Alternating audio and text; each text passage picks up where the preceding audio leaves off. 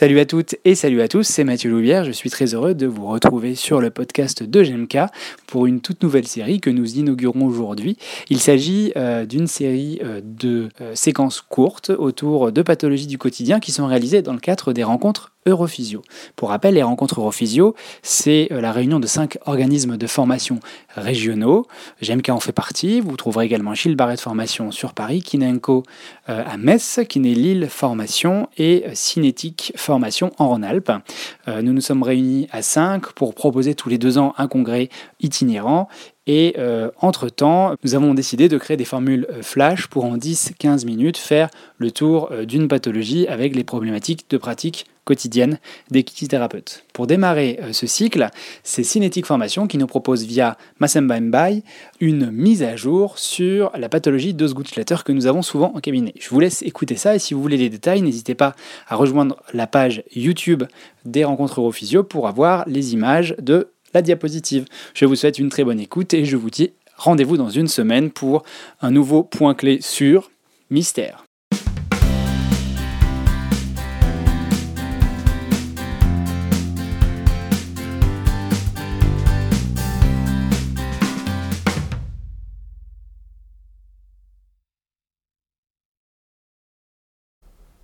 Bonjour à tous. En cette période de confinement, l'équipe des rencontres Europhysio a choisi de vous partager des courtes vidéos reprenant les points clés de différentes pathologies. Aujourd'hui, je vais donc commencer avec les points clés sur la maladie d'Osgood-Schletter. Je suis Massamba Mbaye, je suis kinésithérapeute libéral à Aix-les-Bains en Savoie. J'ai une activité où je prends en charge uniquement des patients souffrant de pathologies musculo-squelettiques et plus spécifiquement des pathologies du membre inférieur dans mon cas, puisque 90 à 95% de mes consultations concerne le membre inférieur. Je suis également cofondateur de Cinétique Formation, qui est un organisme de formation continue régional basé en Rhône-Alpes, et membre du comité scientifique des rencontres Europhysio. Aujourd'hui donc nous allons parler de la maladie d'Osgood-Schletter. C'est une cause fréquente de consultation en médecine du sport pédiatrique. Traditionnellement, les professionnels de santé s'attendent à une évolution positive sur une période de 12 à 18 mois dans 90% des cas, et c'est dans ce sens que nous communiquons généralement vers les parents. Euh, l'évolution est bonne, euh, on entend même souvent dire que les symptômes disparaîtront à la fin de la croissance. Nous verrons quand même que dans la littérature, il y a des conséquences à moyen et long terme pour ces adolescents porteurs de cette pathologie. Le nom d'Osgood-Schletter vient de deux chirurgiens. Le premier est Robert Osgood qui décrit pour une première fois la pathologie en 1903, et le second est Karl Schletter, un chirurgien suisse qui lui décrit la pathologie six mois plus tard, Robert Osgood. Voyons un petit peu euh, le tableau clinique de cette pathologie. En général, c'est un adolescent qui consulte pour une douleur antérieure du genou d'origine non traumatique. L'âge commun d'apparition est entre 8 et 12 ans pour les filles et 12 et 15 pour les garçons. A noter que la présence est bilatérale dans 20 à 30% des cas. Bien sûr, les douleurs sont exacerbées par une pratique sportive qui contient des sauts ou de la course. Parlons un petit peu d'épidémiologie. C'est une pathologie qui toucherait environ 10% des enfants, ce qui est quand même relativement important. Et lorsqu'on monte, euh, lorsqu'on va dans une population plutôt sportive ou plus sportive, on a une prévalence qui va augmenter, pouvant aller jusqu'à 15, voire plus. Il y a des études qui nous montrent 20%, par exemple, dans des populations spécifiques de sport type basket, handball, etc. Historiquement, on entendait dire que c'était une pathologie qui touchait plus les garçons que les filles, mais euh, ces études sont relativement anciennes, années 70-80 par exemple, et on sait maintenant que les filles pratiquant euh, autant d'activités physiques que les garçons, euh, la prévalence a tendance à s'équilibrer entre les deux sexes. D'un point de vue physiopathologique, la maladie de Couchletter est une ostéochondrose apophysaire de croissance. Le terme d'ostéochondrose est maintenant préféré au terme d'ostéochondrite, d'épiphysite ou d'apophysite lorsqu'on la qualifie. Le suffixe it n'est plus sa place dans cette description de cette pathologie comme euh, dans la tendinopathie et la tendinite. On est bien ici donc sur un stress répété de l'insertion terminale du tendon patellaire sur la TTA, tuberosité tibiale antérieure. C'est une zone où il y a une ossification apophysaire, euh, donc c'est une zone où euh, les contraintes mécaniques vont créer un stress beaucoup plus important sur le tissu osseux. Et euh, on a plusieurs hypothèses qui ont été avancées. La première hypothèse d'Ogden en 1979 qui nous parle de fracture avulsion au niveau de la TTA. On a aussi d'autres hypothèses, type Rosenberg 1992, qui lui nous parle plutôt d'une sensibilité des tissus mous au niveau de l'insertion. Il faut savoir que même en 2020, euh, on ne sait pas vraiment encore quels sont les mécanismes de la douleur dans cette pathologie, quelle structure envoie le plus de messages nociceptifs, à savoir des tissus mous ou de l'os. Maintenant, nous allons passer aux facteurs de risque. On sait qu'il y a des facteurs de risque non modifiables. Je vous laisse les découvrir ici. Moi, je vais me concentrer sur les variations anatomiques parce qu'il y a beaucoup de littérature sur le sujet avec différentes choses, que ce soit sur les pieds, sur la hanche, euh, sur l'angle cul, etc. Moi, j'ai choisi de vous parler aujourd'hui euh, de la pente tibiale, puisqu'il y a un papier qui est sorti le mois dernier qui nous dit que l'augmentation de la pente tibiale augmenterait, euh, enfin, favoriserait l'apparition de la maladie des Gutschletter. Ils ont comparé donc 40 sujets avec la pathologie versus 32 patients qui n'avaient pas cette pathologie. La pente tibiale, c'est ce, cet angle que, fait le plateau tibial par rapport à l'horizontale qui est matérialisé par les lignes ci-dessous c'est une mesure qui est utilisée dans le monde chirurgical par rapport aux récidives de rupture du ligament croisé antérieur. Ils ont observé donc une population Osgood-Schlatter versus contrôle, ils ont découvert une pente tibiale plus importante chez eux.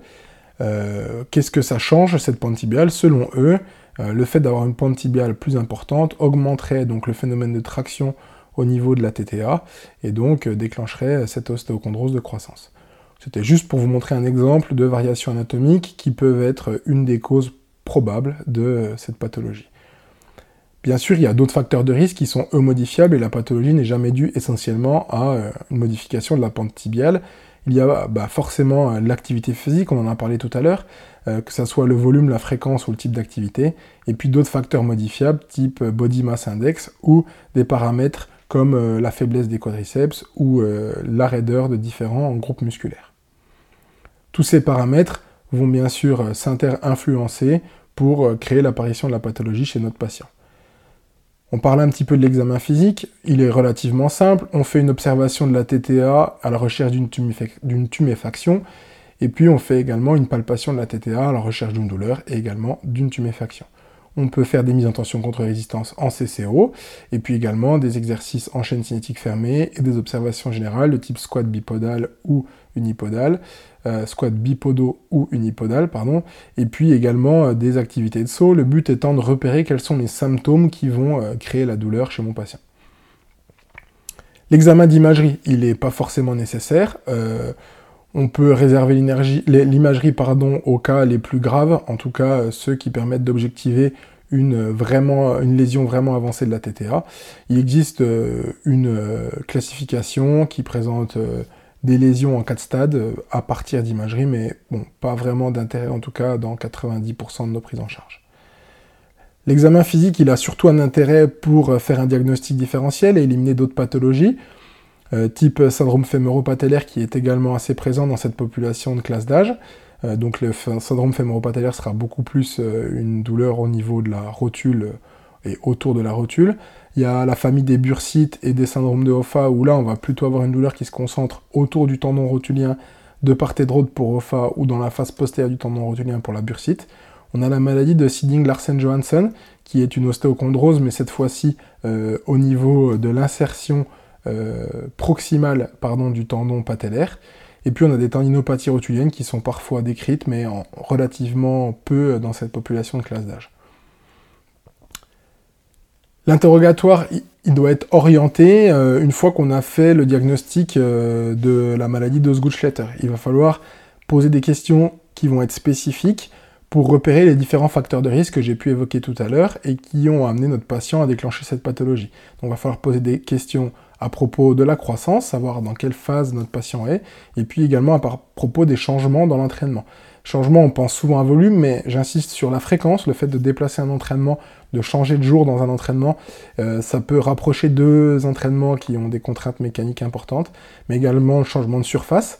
Euh, d'autres blessures, le fait de, s'arrêter pour une blessure à une épaule par exemple et de reprendre l'entraînement peut aussi déclencher la pathologie. Et puis j'ai mis coach, parce que des fois un coach peut changer des petits gestes. J'ai en souvenir une joueuse de tennis qui avait eu une modification du geste technique sur le service qui avait augmenté plus, euh, qui avait augmenté donc les contraintes euh, sur son genou et qui avait déclenché la pathologie. La clé, euh, après avoir posé ces questions, bah, c'est surtout d'écouter les réponses, parce que grâce à ces réponses, on va pouvoir organiser notre management de la pathologie par la suite. Le pronostic, quant à lui, il est bon dans une grande majorité des cas, mais il y a de très rares euh, fractures avec l'évolution de la DTA. C'est généralement sur des actions avec haute vélocité chez les sujets qui sont déjà porteurs de la maladie d'Osgood-Schletter. Euh, la prise en charge en ce cas-là est bien entendu chirurgicale. Le pronostic, c'est aussi l'évolution à moyen et long terme de cette pathologie et l'impact qu'elle peut avoir sur, sur l'activité physique des adolescents. L'équipe d'OptiUse de l'université d'Alborg a publié plusieurs papiers dans ce sens-là. Euh, il faut savoir qu'il y a très peu de publications sur la maladie de il y a moins de 150 publications dans, PubMed là-dessus, et que là, en trois mois, ils ont publié trois papiers dans trois grosses revues euh, scientifiques euh, internationales. J'ai choisi de rentrer un peu dans les détails de la première, publiée dans l'Orthopedic Journal of Sports Medicine. Dans cette étude, ils ont donc suivi une cohorte de patients qu'ils ont rappelé quatre ans après leur diagnostic de pathologie d'Osgood-Schletter. Ils ont mesuré la qualité de vie euh, par un index, le QOL Index Score qui est en haut, et ils observent que les patients qui sont donc porteurs d'Osgood-Schletter ont une qualité de vie euh, moins importante que les autres.